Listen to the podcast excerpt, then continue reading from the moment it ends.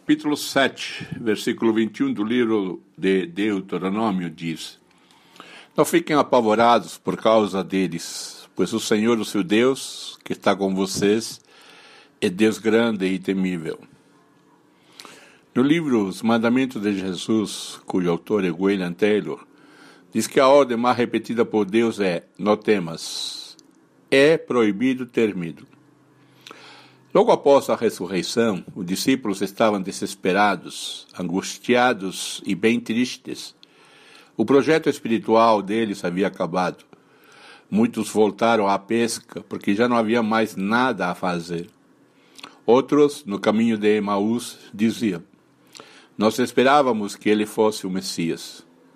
Ou seja, fomos enganados. Mas a Bíblia diz que quando eles se depararam com o fato da ressurreição, ficaram possuídos de grande temor e assombro. Esses são dois atributos das pessoas que se aproximam e obedecem ao nosso Deus. Sabe o que é isso? É colocar a mão na boca e dizer: Eu nunca pensei que fosse assim. É como Tomé que disse: Preciso ver e tocar. Mas na hora se ajoelhou e disse: Senhor meu e Deus meu.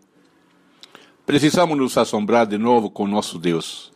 Na igreja primitiva, em cada alma havia temor.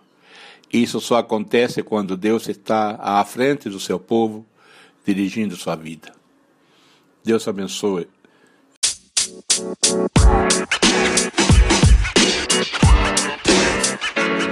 Know, man. You know, man.